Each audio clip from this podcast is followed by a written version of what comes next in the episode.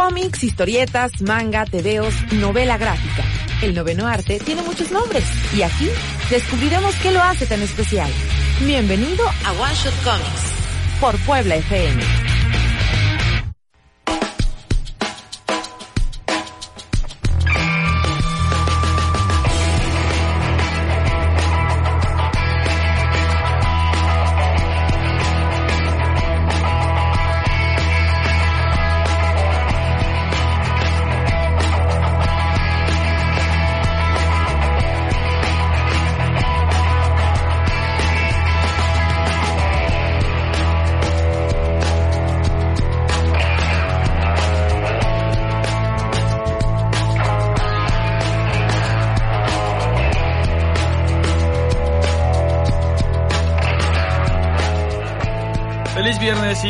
Bienvenidos a su favorito programa favorito local sobre cómics, One Shot Comics. Pásale Ed que viene llegando tarde. Eh, además de Ed que viene llegando tarde, me acompañan eh, Jerry y Genaro. ¿Cómo están? Hola, muy A bien, todos. gracias, Willy. Eh, pues vamos a seguirle eh, la dinámica que, que- que empezamos la semana pasada como para celebrar que llevamos 50 programas al aire aquí por Puebla FM y un año. Eh, traemos algunos regalitos, entonces eh, vamos a irles diciendo cómo van a estar las dinámicas para esto en, en los siguientes bloques. Eh, ahorita, pues, pues, ¿qué quieren? ¿Nos arrancamos de una vez con, con Pues preguntas? sí, hay muchas preguntas y la verdad es que el programa pasado nos quedamos cortos y ahorita creo que nos están Va a preguntando ser, todavía más. de por sí va a ser imposible contestar todas, lo sentimos, pero muchas gracias por participar. Para los que nos están escuchando eh, por, por radio o posteriormente por YouTube y no saben de dónde estamos sacando las preguntas, pues están saliendo de nuestra transmisión en vivo de, por Facebook Live. Entonces, si quieren participar con nosotros el día de hoy, pueden conectarse a Facebook, buscarnos como One Shot Comics, One Shot Comics, y ahí van a encontrar nuestra transmisión en vivo y ahí están todo el mundo preguntando, entonces pueden entrarle ahí para, para que tengan un chance de que contestemos, porque como dije no podemos asegurar que vayamos a poder contestar todas, pero haremos lo posible. Así que em, también hay unas que se están repitiendo un poquito, entonces trataremos de, si, si es alguien que está preguntando algo que ya contestamos la semana pasada, pues ahorita este, Mejor ven el programa de la Sí, semana pasada. métanse a YouTube y ahí está el programa de la semana pasada. Eh, pues la primera que me aparece aquí, que no es repetida, es de Lolo Macías. Y pregunta, ¿qué opinas de las, o bueno, qué opinamos, porque es para todos, son para todas las preguntas, de las Teenage Mutant Ninja Turtles o las Tortugas Ninja? Eh, y los demás ya los habían preguntado. Entonces esa, las Tortugas Ninja, pues a mí me gustan. Eh, obviamente me tocó, eh, junto con Jerry, creo que tenemos la edad exacta de haber sido fans de, la tortu de las tortugas desde niños. Sí, en efecto. Yo no recordaba de niño haber tenido cómics de las tortugas ninja, pero cuando ya los volví a ver en blanco y negro dije, ah, claro, mis primos más grandes los tenían. Nunca nos los prestaban porque, pues así son esto de los cómics, ¿no? Espero que los tengan todavía. Sí, tienen sí, gran sí. valor. los primeros están bastante caros. Bastante cotizados. Sí, porque también, pues creo que nos tardamos algunos en enterarnos que venían ¿no? originalmente eran- de los cómics, ¿no? Vimos la caricatura, teníamos todos los juguetes, justo nadie, no sé, como 15 tortugas diferentes, ¿no? Cuatro de cada una. Que ¿no? había uno que era astronauta y uno que era no sé qué y uno que era Jugador no de sé qué otra cosa. americano. Sí, entonces este sí, Ese fue el boom mercadológico de, las Ujú. tortugas ninja en nuestra época. Es que todo ahora, bueno, desde hace 30 años es un boom mercadológico y todo está para que gastes y gastes y no te dure. entonces De hecho, yo a las tortugas ninja las conocí no por los juguetes ni por los ni por las caricaturas. Yo me escon- yo me iba a las maquinitas a jugar el, el videojuego de las tortugas ninja. mm, Y también la verdad es que sí era una chulada. Come Ya monedas. Eventualmente también descubrí los cómics. No, yo particularmente nunca me enganché mucho. Sí, digo, sí es este, me gusta mucho el arte de, de Larson, pero pero sí, yo ahí sí paso, pero el videojuego era una chulada. eh, Películas, bueno. Sí, también, pero, pero eh, no nos vamos a, a- a- a- a- clavar tanto. a clavar tanto, ¿no? Vamos con la siguiente que también es relevante hoy. Eh, pregunta Pedro Melo, eh, ¿cuáles son sus teorías y predicciones de los nuevos juguetes del ratón? Refiriéndose a que Disney Fox. prácticamente ya es dueño de Fox. Hoy en la mañana los accionistas de ambas compañías, tanto Disney como Fox, se, eh, se reunieron cada quien para votar si aprobaban eh, esta compra y si la aprobaron y ya la había aprobado el Senado de Estados Unidos o una cosa por el estilo. Entonces prácticamente ya es un hecho este asunto de que Fox va a pasar a formar parte de Disney. Implica un montón de cosas, pero de la Un única, de las únicas que vamos a, a referirnos hoy son Los de los pro- las propiedades que tienen que ver con cómics, que, que se, que se, se incorporan a Disney o regresan. En este caso creo Disney. que, pues digo, son los X-Men y los Cuatro Fantásticos. Sí, los derechos eh, fílmicos eh, de los X-Men, los Cuatro Fantásticos y unas, unas otras cosas por ahí. Ajá. Sí, pero realmente digo, como que las Sí, más claro, importantes los- son ellos los dos, ¿no? Las valiosos. películas de los X-Men, las últimas, la verdad es que, excepto la era de Apocalipsis, lo que son este First Class y Days of Future. Days of Future Past, la verdad es que fueron muy buenas. No creo No que es cierto, ahí haya- Apocalipsis estuvo malísimo. Por eso, estuvo- por eso, eso Apocalipsis es- estuvo Ah, mala. Ah, ok, no, ok, esas ok, ok. También me gustaron todas. Todas tienen algo bueno y algo malo. O sea, no- Yo la única que detesté fue la 2. Bueno, pero ¿qué va a hacer bueno, Disney con la ellos? verdad es que me emociona, a mí particularmente ¿La me emociona Fénix? mucho. ¿Fue la de Fénix? Sí. A mí me emociona mucho poder ver a los cuatro fantásticos en el universo cinematográfico de Marvel, sobre todo porque, amén de que a la mayoría de la gente no le han gustado las dos películas o las dos etapas, Tres etapas. tres etapas que han salido, a mí sí me han gustado porque soy súper fan de los cuatro fantásticos. Creo que es una buena Bueno. oportunidad para ver algo realmente eh, acorde a lo que a lo que es la, Yo la creo que familia precisamente fantástica, ¿no? ahí está el pan. Con los X-Men ya tuvimos cosas buenas, como mencionamos, no todas. Pero pues con los X-Men más o menos se pueden seguir por la misma línea. Tampoco sabemos exactamente qué va a pasar. El mismo, la mi- los mismos ejecutivos altos de, de Disney han dicho que, por ejemplo, Deadpool no tienen pensado cambiarlo. Si acaso Obviamente una funciona. de dinero, ¿no? La de X-Force, la, la película que iba a salir, la van a cambiar a probablemente Deadpool 3 X-Force. Puede ser, ¿no? O sea, vaya, pero Son no, no- Ahorita son rumores. Y Dead- Deadpool vende mucho, le ha ido, le ha ido bien, este, entonces pues no tendrían por qué No cambiar eso. baratas, Pero sí, yo creo que el pan es Fantastic Four, que es donde pueden reiniciar desde cero. Y más ahora que va a ser el reboot, o bueno, la, la- el Regresan a los cómics ahorita en agosto, en pueden agosto. aprovechar Ya muchas lo cosas. tenían, pero si bien Sí, más. cuajado. Es digo, otra cosa, es algo de lo que dice el mismo Pedro Melo, que es el que nos hace la pregunta. Dice, ¿cómo creen que se modifique su convención D- D23 o la D23, que es una convención que organiza Disney? Y dice, y seamos honestos, esto habla mucho de por qué Disney y Fox no estuvieron en la Comic Con este año. No creo. Sí, no, Yo creo que es una mezcla de varias cosas también. ¿Por qué no sabemos qué va a pasar exactamente después de Avengers 4, excepto una que otra secuela? Mm, En parte porque no nos no quieren arruinar, yo creo, por lo menos es una especulación mía, por supuesto. No, no quieren arruinarnos lo que va a pasar con Avengers 4. Claro, el no saber genera expectativa y hacen que la gente esté como nosotros ¿Qué, en qué? foros, Ajá. en el internet, preguntándonos Exacto, qué va a pasar, exacto. donde no Preguntándonos sé aquí. quién. Sé aquí, entonces yo creo que es la estrategia Por otro lado, ¿no? yo creo que sí tiene que ver este asunto de Fox, están medio esperando a que cuaje. Yo ya lo he mencionado varias veces, me refi- los, refi- los refiero al caso de Spider-Man eh, y su aparición en Civil War. Los hermanos Russo empezaron a escribir la película mucho antes de que cuajara el, el trato de Sony con Marvel para compartir a Spider-Man. Y dicen ellos que nunca consideraron la película sin Spider-Man, a pesar de que no era un hecho. No era un hecho, Entonces los planes estaban mucho antes de que se hiciera eso. Entonces yo pensaría que es lo mismo con las propiedades que, que eran o que son en este momento eh, parte de Fox de, de Marvel. Yo creo que ellos ya más o menos tienen un plan A y un plan B, haz de cuenta, ¿no? Si sí se, se pueden esto, vamos a sacar esta, esta, esta, esta, esta, esta película. No nos pueden decir todavía porque no, no se había cuajado este asunto. Yo creo que por ahí va. Vámonos con otra, ¿no? Vale. Eh, Josué Jude Cortés. eh, mm, eh, más o menos está repetida, pero bueno, ¿podrían mencionar un cómic que haya superado sus expectativas y uno que no las haya cumplido? ¿Se les ocurre alguno rápido? A mí recientes, el Archie de Mark Waid, nunca imaginé que me fuera a importar y cuando lo leí fui y compré todos los TPs anteriores, me gustó mucho. ¿Cuánto tiempo lleva escribiendo?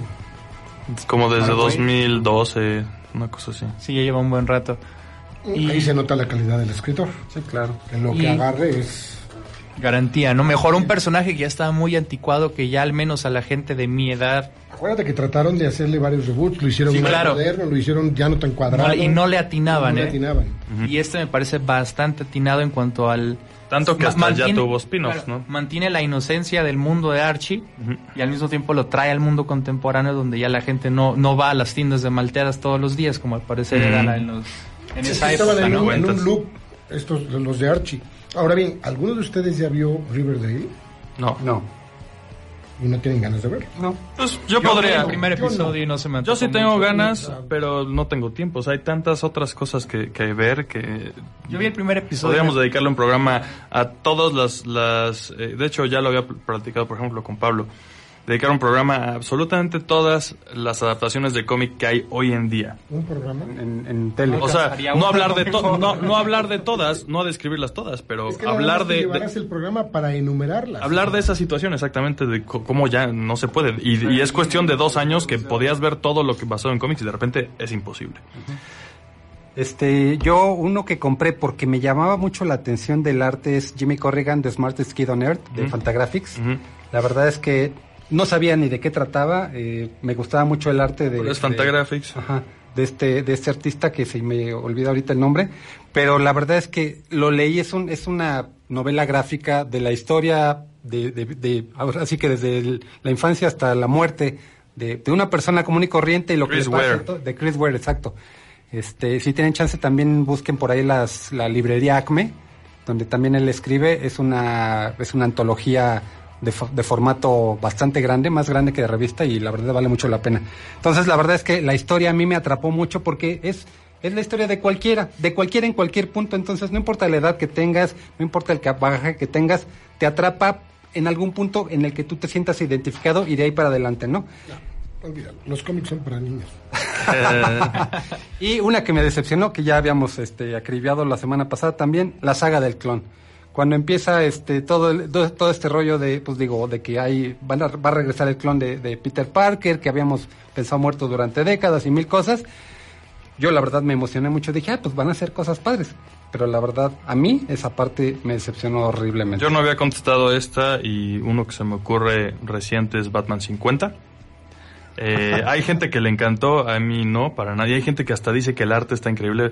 No sé de dónde, no sé qué arte están viendo.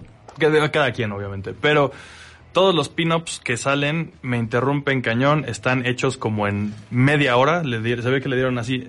Toma Paul Pope, tienes media hora para dibujar. Ah, Toma, tú, de a cada quien le dieron media hora para hacer su pin-up, parece. Están súper apresurados. Y pues como que no, me cortaron todo, todo el número. Y tan, a la, Afortunadamente yo me salvé de ese trago amargo. No tengo la intención ni de ojearlo siquiera. y tan a la gente no le gustó, yo creo que fue la, la, la, la mayoría, que ahora en la, en la convención de San Diego eh, le pusieron guarura a Tom King. a Tom King por las amenazas de muerte que había recibido. Yo había visto que alguien desmintió eso, pero pero no estoy al 100%. Pero por ahí había ¿De vi las un encabezado amenazas o del del Guarura. El Guarura propio sí Tom King traje, ¿no? publicó en sus Las redes la el foto con el... Pero no dice ahí, me tuvieron que poner Guarura porque tal, ¿no? Por No, sí, 50. yo- Yo vi, sí, yo vi la foto. Sí, sí lo puso. foto. Es un cuate bastante... Bastante robusto. Sí. Ok, Con bueno. cara de bebé, pero sí. tenemos, tenemos que irnos a una pausa eh, y ahorita volvemos. Quédense.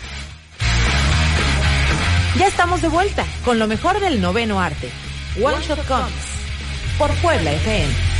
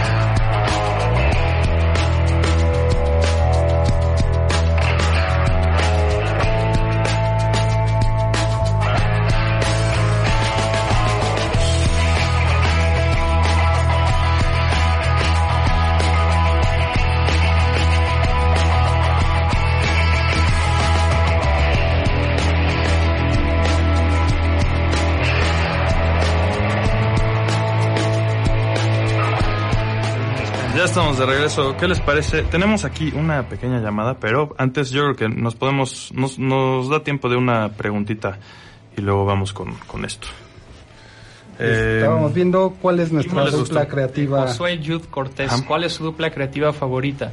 Está buena. Puede ser escritor, dibujante, dibujante entintador, dibujante colorista, etcétera, etcétera. Pues yo me voy por la clásica, que es escritor, dibujante. Para mí la, la, la mejor que ha habido, no es Stan Lee Jack Kirby, ni Jack Kirby Stan Lee, porque es muy dispareja.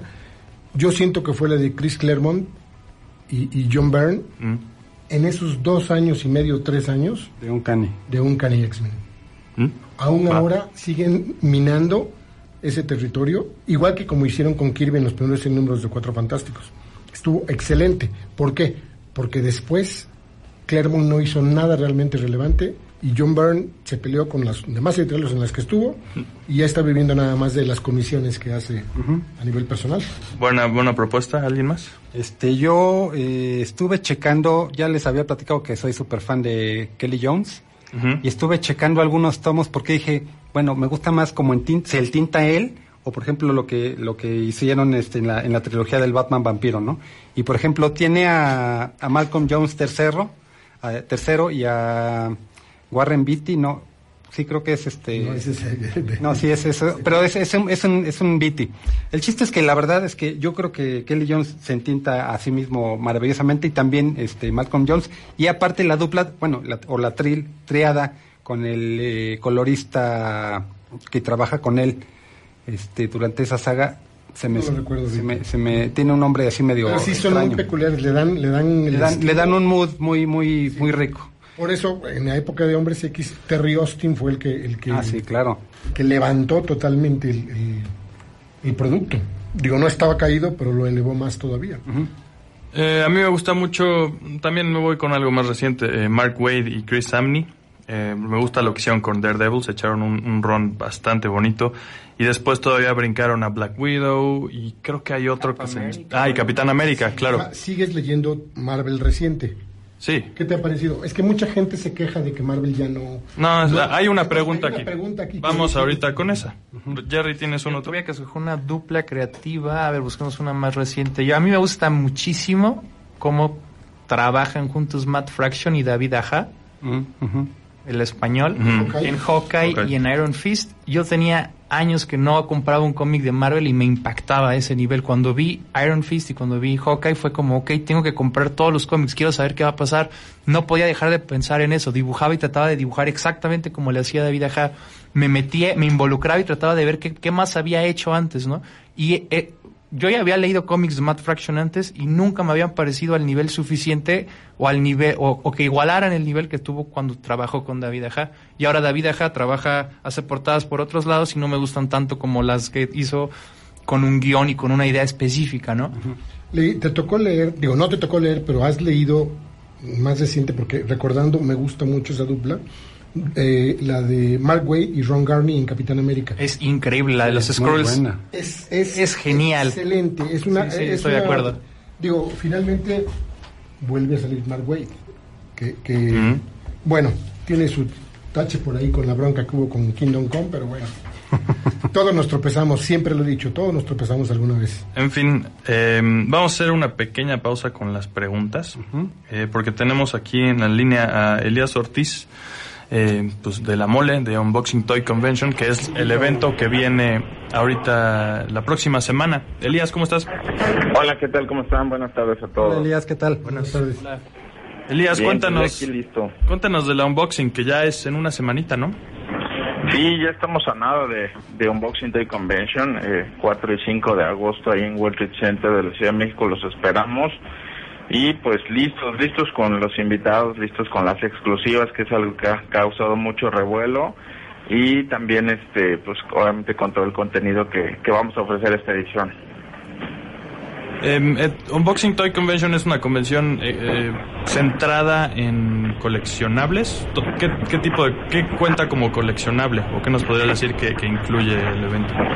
Sí, claro, eh, pues sí, eh, obviamente nosotros que, que somos los organizadores de la mole decidimos hacer un, un nuevo concepto, que es, que es este Unboxing Toy Convention, y ahí las categorías que entran son, eh, pues, aparte de, de lo obvio que son los juguetes, las figuras de acción, que digamos que es un, un 80, 85% del total de la convención, también contemplamos cosas, eh, sobre todo retro, que, que yo creo que, que a mucha gente le gusta, eh, como los son pines, eh, había botones eh, que, que se hacían también, había promociones, por ejemplo, de Pepsi Cola con ch- corcholatas que traían imágenes de Star Wars o Claro. del Mundial.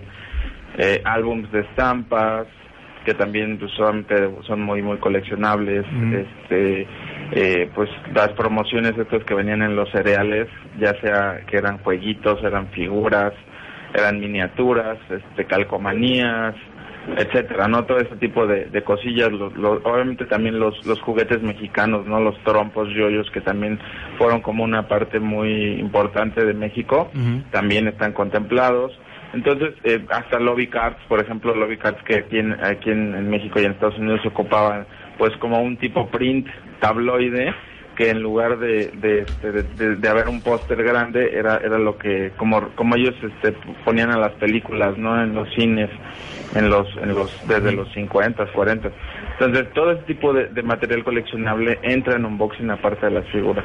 Perfecto. Entonces hay de todo para comiqueros alguien que diga, yo quiero ir a comprar, no sé, figuras de cómics, sé que tienen algunas exclusivas, tienen eh, también presencia de, marcas, ¿no? Que, manejan este tipo de figuras.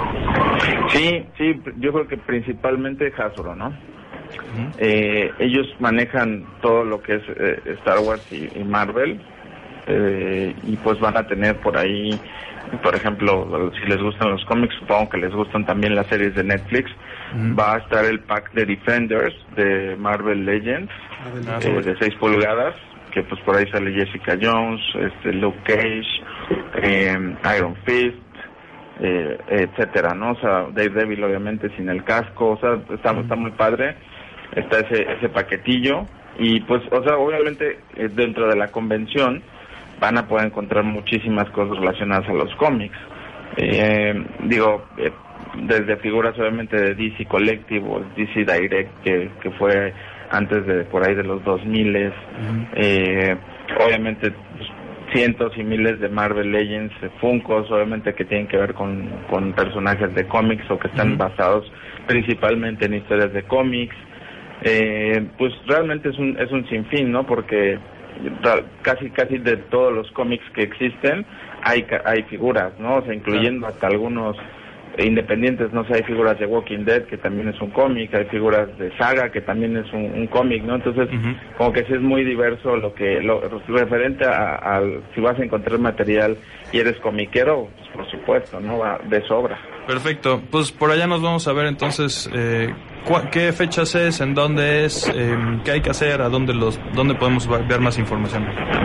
4 y 5 de agosto en el World Trade Center de la Ciudad de México. Pueden checar info en www.unboxingtoycom.mx.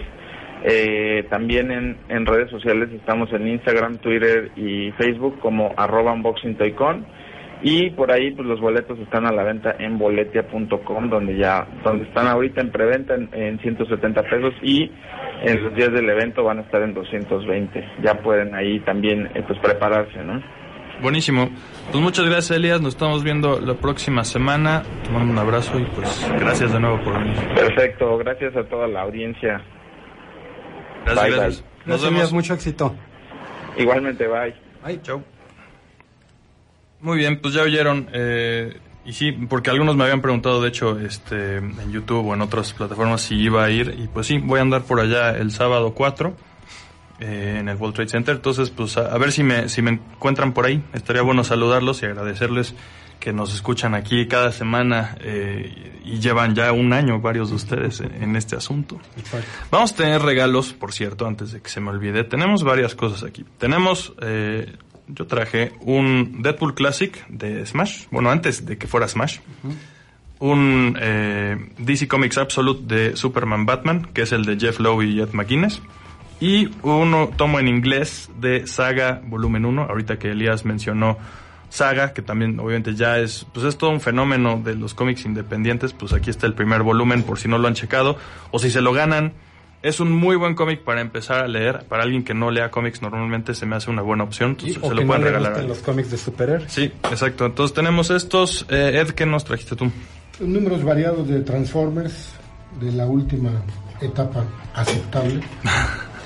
y una miniserie de dos números de un crossover hablando precisamente alguien pregunta de los crossovers, un crossover top KO DC que es Darkness con Superman, el 1 y el 2, solo fueron dos números. Buenísimo. Estén pendientes. eh, pronto nos vamos a ir a una pausa. Regresando de esa pausa les vamos a decir qué tienen que hacer para ganarse estos regalitos.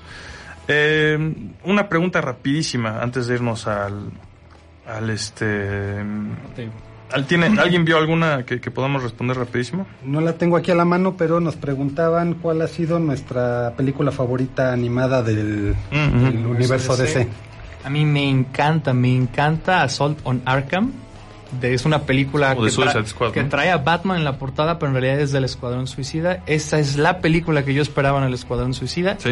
Y me encanta el Batman Beyond, el regreso del Joker. Esa se me hace la cúspide comparado con otras películas. Y más si las comparáramos con Marvel o con otras, ¿no? otras películas animadas. A mí me fascina, digo, desde el, el cómic, la de New Frontier, de Darwin Cook. Yo nunca he visto la, La, película. la adaptación animada es una chulada porque fuera de las demás películas que de una u otra manera es más o menos el mismo tipo de animación, aquí se trataron de ir muy de la mano con el estilo de Darwin Cook y aparte de que la historia es una chulada, el, el- el manejo, el diseño de los personajes está muy bien realizado y la animación es particularmente, para mi gusto, por encima de lo que se, se ha hecho en el resto de las de las series animadas. Si tienen oportunidad, no se la pierdan. Es una historia de superhéroes, no tan superheroica como podría pensarse. Y la verdad es que les puede dar un, un buen bagaje de lo que es el universo DC. Eh, pues con eso nos tenemos que ir a, a la pausa. Ahora regresamos. Ya estamos de vuelta con lo mejor del noveno arte. One Shot Comics. Por Puebla FM.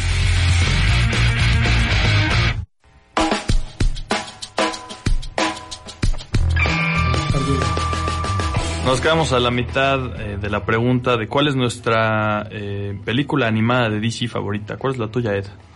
Pues siempre me han gustado, no existe la palabra en español, pero lo describe muy bien, los alterniversos. Entonces, para mí, Flashpoint me parece eh, excelente por las ideas. Quizá la animación no es Si no es de lo mejorcito. pirotécnica, pero las ideas y cómo lo manejan está excelente. Entonces, esa es una a mi gusto. Esa y un capítulo de Justice League Unlimited. Para el hombre que lo tiene todo. Ah, bueno, claro. Eh, ay, no sé, yo me iría- me gustan la, me gusta el mini universito que hicieron de Batman con las películas, ¿no? Que es como una serie ahí como Batman and Son y luego Batman vs Robin y lo- ya ni, ni me sé el orden ni sé cuál es cuál, pero me acuerdo que me gustaron. Las disfrutas. Yo me iría con eso, sí. Eh, una que me gustó por acá es cuál ha sido para nosotros la mejor convención. Ah, espérenme, espérenme, espérenme. espérenme. ¿Qué tenemos que hacer para, para, qué tienen que hacer para ganarse estos cómics? Aparte, vamos a hacer tres, lo, lo tuyo viene como en dos paquetitos, ¿no, Ed? Sí. Ok, vamos a juntar este con Saga, que está más chiquito. Y este de Superman con Deadpool para que esté variado y no sea puro Exacto. Superman. Entonces vamos a hacer, eh, una persona se va a llamar, se va a llevar el Deadpool Classic y el Darkness Superman. Que está en inglés. Ajá. Está en inglés y el, el Deadpool Classic en español. Alguien se va a llamar, se va a llevar, ¿qué estoy diciendo? El DC Absolute de Superman Batman, que está en español, solito, porque es un libro más grandote. Y otra persona se va a llevar eh, Saga, en inglés, el primer volumen, y Transformers, eh, que se llama War Within, es una... Ah, bueno, son aquí números variaditos ¿no? Exacto. de, de Transformers. Em, En inglés también. Sí, eh, ese, to- todos son en inglés de ese paquetito. Eh, ¿Qué hacemos? Soltamos una pregunta empezando el siguiente eh, bloque, y de ahí tienen todo el siguiente bloque para contestar. Los primeros que contesten aquí, como normalmente estamos acostumbrados aquí en Puebla FM a que la gente llame. Desgraciadamente yo produzco este programa y estoy aquí sentado en cabina, entonces no puedo contestar el teléfono. Entonces lo siento, pero si quieren participar, métanse a la transmisión de Facebook Live y ahí la primera respuesta que veamos correcta eh, va- van a ganarse las primeras tres. Eh, tienen que, que poder venir aquí a Pueblo FM. Entonces, eh, no hay bronca si viene un familiar, un amigo que viva por acá. Lo importante es que estén en Puebla o que vivan Sí. en Puebla Y o que vayan a venir Lo a Puebla. prometido es deuda el otro paquete que armamos con varios regalos de la semana pasada. Voy a tomar eh, todos los comentarios de este video y todos los comentarios del video anterior de aquí de Facebook Live y voy a hacer como una pequeña rifa, pero eso ya lo haré yo después. Y ese sí lo voy a enviar a cualquier lado. Entonces, no se agüiten si son de otros lados que no, no, no o no tienen nadie aquí en, en, Puebla que pueda venir. Aún así están participando para ganarse algo que yo se los voy a mandar por mi cuenta. Entonces, eh, así va a estar el asunto. Estén pendientes aquí en Facebook Live. Ahora sí, ¿cuál ha sido para ustedes la mejor convención a la que han ido? Pues yo... Nah. Es que la primera no vez que fui a, a, la, a, la, a la Comic Con de San Diego. ¿En qué año fue eso? Oh. Fue en el 2000, la primera y única a la fecha porque cada Ah. vez es más complicado agarrar boletos, a Sí. menos que vayas ya cada año. Lo es. Debe haber sido en el 2006, no, como en el 2012. Venga. 2010, 2012. Era yo creo que justo cuando estaba ya empezando a equilibrarse más la balanza hacia películas, series, todo este rollo y ya no había tanta presencia de cómic, pero digo, finalmente siendo la primera vez que vas, literalmente es la meca para cualquier comiquero, no importa la época en la que vayan o hayan ido, yo creo que tu primera vez en San Diego es algo que nunca olvidas por el tamaño de la mole que es, por la cantidad de cosas que ves, por, por, por la fiesta que es, ¿no? O sea, ver tanta gente, no es lo mismo ni siquiera en- que haces en una convención en México, de que sabes que todos son, son de alguna manera afines a tus gustos. En una convención en San Diego es algo todavía yo creo que más fraternal, más, no sé, es una vibra completamente diferente. Pues también te encuentras un poco más gente de, de otros lados, ¿no? creo, creo yo. ¿Alguien más? A mí me encantó, me encantó la con qué, de as- la, no esta iteración, sino la anterior. La primera en Querétaro. Claro. La primera de en épocas recientes, porque tenía yo como entre 10 y 12 años sin asistir a una convención. No, no se me antojaba, se me hacía como ir ahí entre axilas sudorosas a pelearme unos cuantos exclusivas que después iban a revender en eBay. Entonces realmente no me gustaba ir a las convenciones y cuando fui, fui en un plan bastante dudoso, como que no quería ir, sino lo tomé como un viaje en el que de pura casualidad había algo re- relativo a cómics y fue en aquel entonces fue mucho mucho éxito, mucho más grande de lo que esperaban. Entonces yo no me esperaba de ese tamaño, las últimas convenciones a las que yo había ido eran diminutas comparadas con esa, entonces fue muy grato ver que había más gente que, como tú dices, tenía gustos afines, que le importaban las mismas cosas que a mí y no tenía yo que irme hasta el otro lado, a otro país, ¿no? Sino que a unas cuantas horas de distancia estaba, ¿no? Me gustó mucho, la verdad es de mis mejores experiencias. Ed. Pues aunque soy coleccionista y lector desde hace 52 años, cuando me tocó ir a una convención fui tuve que ser como tienda, ya tenía yo Mantícora Comics. Entonces tu óptica es muy diferente de cuando vas como fan a cuando vas como como Expositor. como expositor o cuando vas para comprar material. Ujú. La única convención que de San Diego a la que pude ir fue en el 2003. Fui con uno de mis hijos y en ese entonces me tuve que llevar 5 mil dólares. Haciendo cuentas, si ahorita quieres ir como tienda, nada más con esos 5 mil dólares, No te alcanza para nada. no te alcanza para nada y a ver, junta esos 100 mil pesos. Entonces sí, eh, San Diego es algo, es algo maravilloso. En el 2003, que, que fue cuando yo estuve allá, no había absolutamente nada de influencia del cine, de la media. Eran cómics y cómics. Y sin embargo, analizando, había 500 expositores en promedio. San Diego de cómics es una convención chiquita al lado de la convención de juguetes que se hace en el Madison Square Garden. Son 6.000 expositores. Tres días. Eh, Así sería. Para mí, pues, pues sería choteado, pero también eh, va a ser San Diego, pero en específico 2012. Fue la segunda vez que fui. Y es porque fui en plan de negocios. Por eso, o sea, me gustó más ese ambiente de meterme con todos los otros dueños de tiendas a, a- a- negociar. a, pues, a- más bien a, a platicar y a, inter- intercambiar como vivencias. O sea, está, en 2012 tenía mm, 24 años, creo. Me están fallando las matemáticas muy mal. Pero, este... Y ten- mis socios tenían la misma edad. eh, y éramos los más jóvenes de ahí. Éramos de una tienda de México. No vimos... En, la- las reuniones en las que estuvimos no había nadie más de México. Entonces era muy chistosa ver como las reacciones de los otros eh, dueños de tiendas, todos gringos, de repente unos chavitos ahí, este, mexicanos, y estábamos eh, contándoles lo que hacíamos y algunos estaban como, órale, por ejemplo, era, mucho era, les contábamos un poco como que muchos, muchos de nuestros clientes eran nuevos lectores. Y entonces estaban impresionados y eran como, tienen una oportunidad de oro. Y en parte sí, porque pues podíamos más o menos nosotros dictar eh, qué hacer, ¿no? Ya cuando tienes lectores que llevan 30 años coleccionando, pues ya están, están medio, se vuelven más picky. Pero bueno, fuera de eso es eso, esa, esa experiencia me gustó más, eh, ya ir más enfocado a eso y por supuesto ya acaban las reuniones y todos esos paneles como para dueños de tiendas y te vas a, disfrutar un rato todavía. Entonces hubo, fue como más variada esa experiencia que la primera que fue nada más como fan a que todo entrar en mi cabeza de, una, sola vez. Disfruté más esa, esa segunda vez. Eh, hay una pregunta aquí muy interesante de Jorge eh, Kainis, supongo que se puede pronunciar así. Y dice saludos desde Aguascalientes. Y tiene una pregunta muy ambiciosa. ¿Podrían hacer una lista de los que en su opinión son los 10 cómics cronológicamente posteriores a Spirit de Will Eisner que más han aportado a la evolución del medio? Y bien, como él bien menciona después de, esta pregunta, es algo que ameritaría su propio programa y yo creo que es muy buena eh, sugerencia para que armemos uno próximamente. Entonces te la debemos para, para próximamente, pero muchísimas gracias por la sugerencia, Jorge, y saludos hasta Aguascalientes. Ah, tenemos dos minutos antes del, corte para que respondamos otra. ¿Vieron alguna? si no... Eh, Diego Cortés nos pregunta cuál es su one shot favorito. One shot comics. La pregunta. Tengo otra en mente, pero ahorita la discutimos antes, en el, durante el corte. ¿Un one shot favorito de alguien? Eh, no.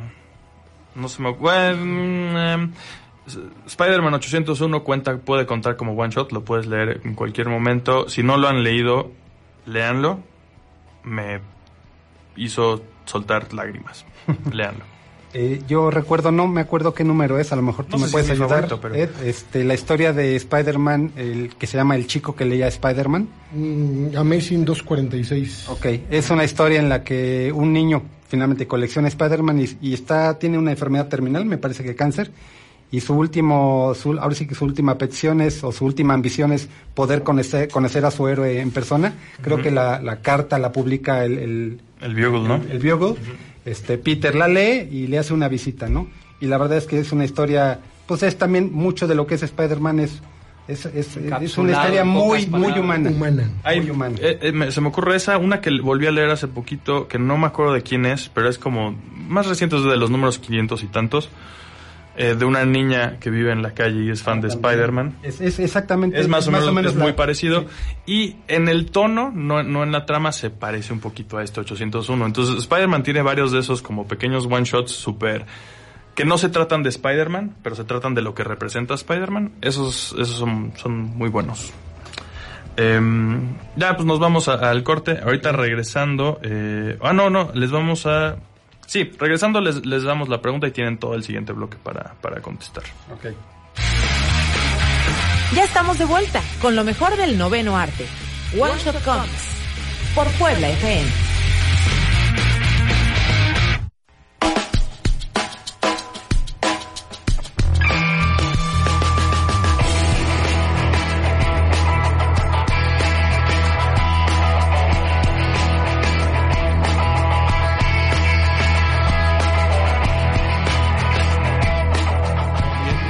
Muy bien, esta es la pregunta que tienen que contestar aquí en los comentarios de, nuestra transmisión de Facebook Live em, para ganarse. los, tres, los tres primeros que contesten correctamente se van a ganar eh, uno de estos tres paquetes que incluyen, bueno, incluyen, ya lo dije hace rato, uno de estos tres paquetes de, de, regalos que salen de nuestros bolsillos, básicamente. Eh, la pregunta es fácil y difícil a la vez. Tienen que mencionar en una sola respuesta tres tiendas de cómics que estén representadas en esta mesa. O habemos, cuatro personas aquí sentadas, ¿no? Ed Flores, Gerardo Udelo, Genaro Vega, Willy Holland. Hemos tenido eh, cosas que ver, hemos sido dueños de tiendas de cómics o somos dueños de tiendas de cómics. Mencionen tres de ellas en un solo comentario y los tres primeros que veamos eh, que contestan correctamente van a ser los que se ganen esto. Entonces denle, denle, denle. Eh, de ahí en fuera eh, tenemos aquí una pregunta ya eh, alineada, ¿no, Jerry? Sí, es de Kev Lembrat. Si pudieran adaptar un libro a cómic o novela gráfica, ¿cuál sería? Y se nos hace interesante porque normalmente es al revés, ¿no? Toman un cómic y ahí lo tratan de meter a la fuerza en un libro o en una película en otro medio, ¿no? Al revés, yo he visto que lo hacen mucho ciertas editoriales europeas y aquí en México llegan las ediciones españolas de muchos libros clásicos. Por ejemplo, yo tengo unos de Edgar Allan Poe, de Orgullo y Prejuicio, de León Tolstoy, que, claro, obviamente son... Ya quiero ver un cómic de, o novela gráfica de Crimen y Castigo. En efecto, es ese. Sí, pero, o sea, Y, so- y- Tiene y que estar dices, muy wow, está muy difícil la adaptación porque es un tomo gigantesco el original, súper, súper denso, tiene muchísima información y cualquier pieza que le quites a lo mejor le resta forma, ¿no? Al final, unos son buenos, unos son malos. Si yo pudiera escoger uno que no exista, porque ahí se me ocurrieron varios que dije, ok, esos ya existen, acuérdate ¿no? de clásicos ilustrados. Uf, sí. Hubo son una- 25 o 30 años, desde el 49 creo, para, para adaptar muchas, muchas novelas. Y es que sí, hay muchísimas adaptaciones, sí, que a lo mejor claro, no pero es como de tanto. literatura universal, así como de, yo- de lit- de- sí. de- de- de reciente yo no Ándale. puedo recordar nada. A mí me encantaría ver cualquier libro de Murakami, cualquier, Mm. algo algo adaptado en una Un novela estilo gráfica muy un- indie, muy fantagraphics, exacto, una cosa exacto. así. Pues estaría genial. Es más, se podría hacer hasta una colección de todos los libros de Murakami, que son una chulada. Yo me iría. Porque ya hay una adaptación de un libro de Douglas Adams que es Dirk Gently. Eh, IDW los publica, pero no he visto ninguna de, del Hitchhiker's Guide. Puede que haya, se me hace raro que no haya, ¿no? Una nueva que esté bonita y que la escriba Mark Wade y la, des- la dibuje Chris Amney, ¿no? No, Esa sería, esa sería. Fantasy Team. Esa sería. Ya tenemos tres Casi. ganadores. Es que hay uno que Dos. está, sí, porque hay uno que Aguas con su aguas con su autocorrector porque le están escribiendo mal. Exacto. Ya hay dos ganadores. Sí. De una vez digo, no, no les voy a decir No. quién, por, para que no, no anden No copien, copiando. exacto. Pero hay dos que ya lo escribi- escribieron correctamente los nombres de las tres Los otros tiendas. dos que está por ahí volando, revisen su ortografía Sí, o revisen sí, sí, su- sus neuronas. Bueno, yo creo que, digo, independientemente de todo, si se entiende la idea del... Hay uno que sí, es, sí doy por paso, pero hay otro que sí está, es, es otra cosa. Sí, claro. Pero cuando se entiende la idea y sabemos que es el autocorrector, Ay, No, no, no, no, no, sí, no. Son fans de cómics, así como ellos atacan Sí, a los así. escritores y no les perdonan Así un como hay acento. Televisa Comic Ándale, Fail, ándale. One Shot Comics Comic Fail. Muy buen ¿Sí punto, no? muy buen Exacto. punto. Tienen que escribirlo bien y si no, no se quejen del- de las traducciones y errores en sus cómics. Es un mundo duro el de los fanboys. Ok. ¿Qué otra pregunta? Por aquí nos preguntaban si es bueno guardar los cómics en cajas de madera. no.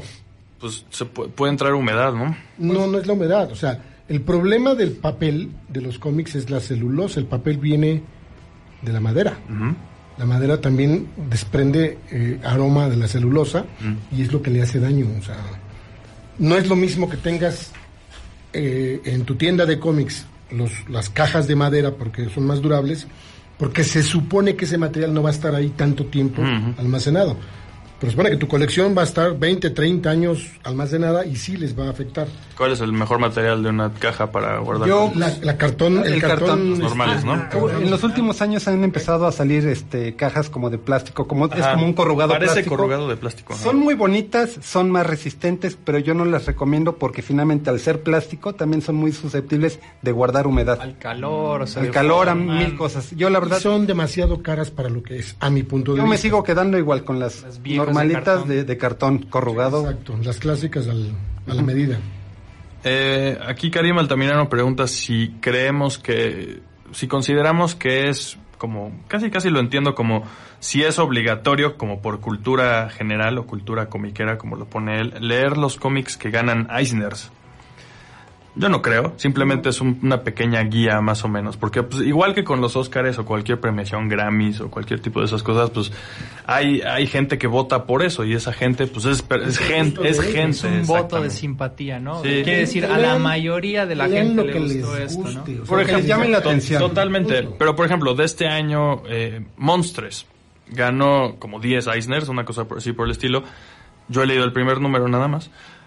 Eso a mí lo que me indica es, si no lo has checado, busca en internet rapidísimo, ve cómo se ve. Si se ve como algo que te va a interesar, definitivamente chécalo. Es un poquito como una guía. Dices, ah, pues ganó un montón de premios, déjame ver si a lo mejor va como algo que me interesa. Y si sí, pues, pues lo lees. Yo, tengo lo una vería opinión- más o menos así. Yo tengo una opinión al respecto de por qué Monsters ganó tantos premios siendo autora mujer.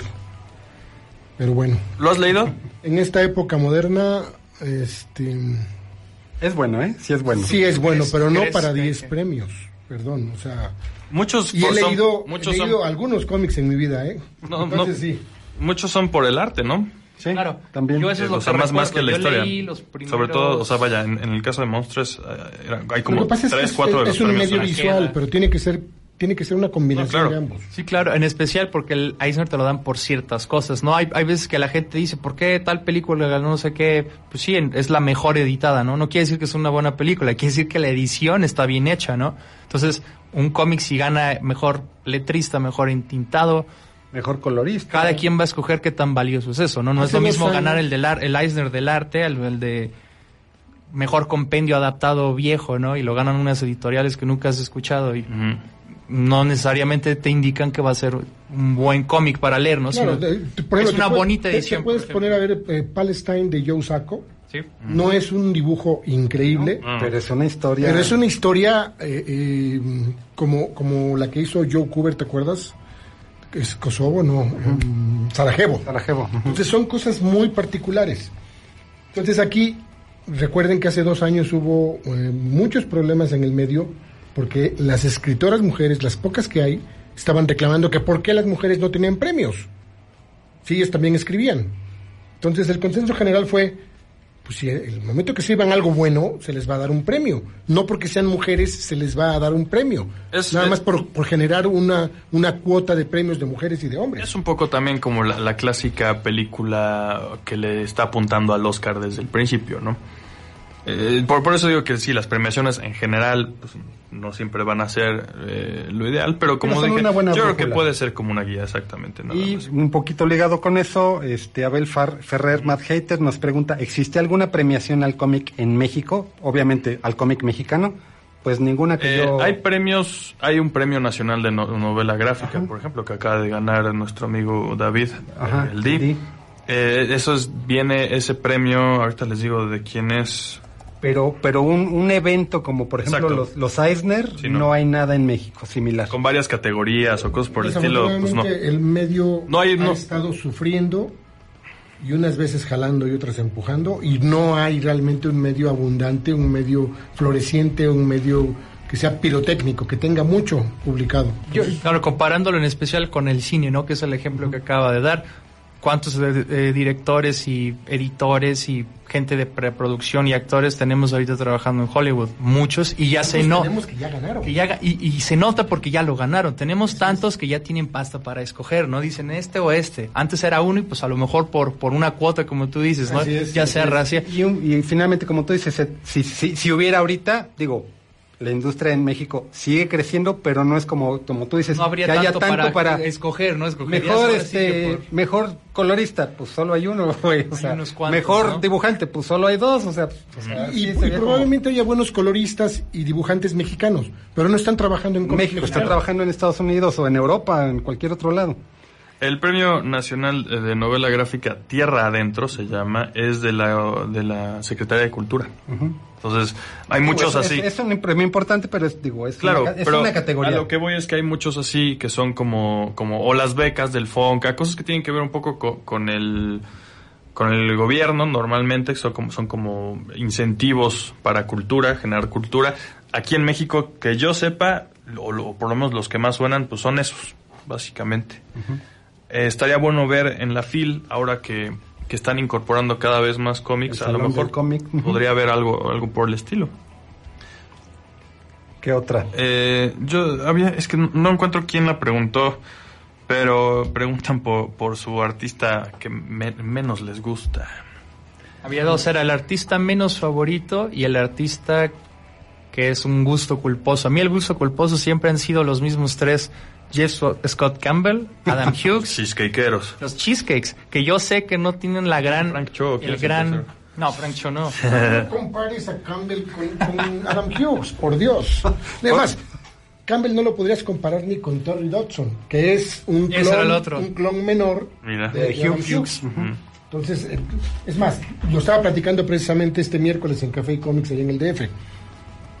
Campbell tiene una plantilla, tiene un, un acetato con una imagen. Y nada más le Y cambia lo el único traje, que hace ¿no? nada Los más le colores cambia y el el traje, pelo. le cambia los colores o le cambia el peinado. Sí. Pero es exactamente lo mismo en todas las portadas. Y el señor sigue haciendo mucho dinero. Bien por él, pero que no me lo pongan como que es la octava maravilla. No Claro, eso, eso me refiero con un gusto culposo. Hay veces que digo, mira, esta portada está interesante, pero luego veo todas las demás y digo, ok, tampoco debería yo estar dándole demasiado dinero a este señor, ¿no? Estoy llevando a la industria a pensar que Así es. eh, es lo correcto y no estoy de acuerdo. Por eso es un gusto ¿Te culposo. acuerdas de las portadas de Campbell de Sharazad? ¿Sí? Ve la calidad que tenía hace no muchos años y ve lo que está sacando ahorita. Ahorita la saca con tal de vender. O sea, las hace, yo creo que en 10 minutos y eso porque las hacen como McFarlane, la hace por este por computadora. El mío, creo que ya lo había mencionado, ahora que, que estoy buscando imágenes suyas nomás para enojarme un poco más. Eh, Paul Azaceta eh, dibujó Spider-Man como por ahí del, igual como en los 500 y cacho. Ahora está dibujando Outcast con Robert, escrito por Robert Kirkman, que también ya es un, ahora una serie de televisión. Me parece mejor lo que hace en Outcast que lo que hizo en Spider-Man. Definitivamente no es, o sea, más bien no es un mal artista, pero no se me hace un buen artista para Spider-Man y de, de verdad sí me hace enojar cómo dibuja Spider-Man, lo siento. Ese sí me saca. El mío sería Tom Greenberg, que en los noventas dibujaba Thor. También lo platicaba casualmente este miércoles en Café y Comics allá en el DF. Tom Greenberg dibujaba horrible, horrible. Desapareció del medio y ahorita está dibujando la, la tira de periódico de Tarzán. Es una maravilla. No es fraceta, pero es una maravilla ¿Muy del estilo? Muy del estilo. Mejoró su estilo de la tierra al cielo. Bueno, nos tenemos que despedir. ¿Tú alguno? No. Bueno, va. Ya tenemos los tres ganadores. A La ver. primera fue Jocelyn Flores, Exacto. Aldo CFO, CFO Ajá, y. Julio Gómez. Exacto. Son los tres primeros que escribieron relativamente bien, porque ni siquiera estoy pidiendo que escriban el guion medio ni Exacto, nada sí. de eso, ¿no? Ya eso ya hubiera Pero había unos que ponían Mandrágora Comics en vez de Mantícora Comics, eso pues está mal, ¿no? Eh, entonces ellos, ustedes tres, de nuevo, Jocelyn Flores, Aldo Cefo y Julio Gómez, manden un inbox aquí a la página de One Shot Comics y nos ponemos de acuerdo. Eh, el primero, como los mencionamos, el primero va a ser el de Deadpool, es Jocelyn. Eh, Aldo va a ser el segundo, el de Superman Batman. Y el tercero, como que mencioné, fue Saga. Se lo lleva Julio Gómez. Además, estrellita en la frente Aldo Cefo, que mencionó a una de las que no eran tan conocidas. Sí, también. Entonces, felicidades. Muy El bien. no price no price. Lo, lo confirmamos, Bueno, dígalo, lo confirmamos eh, tras bambalinas. Bueno, muchísimas gracias de nuevo. Ahora sí nos estamos colgando un minutito. Gracias a todos. Eh, ahora sí regresamos la próxima semana con la programación habitual, más o menos. Gracias, Jerry, Ed, Gracias Genaro. Muchas gracias otra vez. A, a Osvaldo en los controles. Nos vemos la próxima semana. Váyanse a leer cómics que no sean de Polas a Z. Esto fue One Shot Comics. Nos encontramos la próxima semana con lo mejor del noveno arte. Por Puebla FM.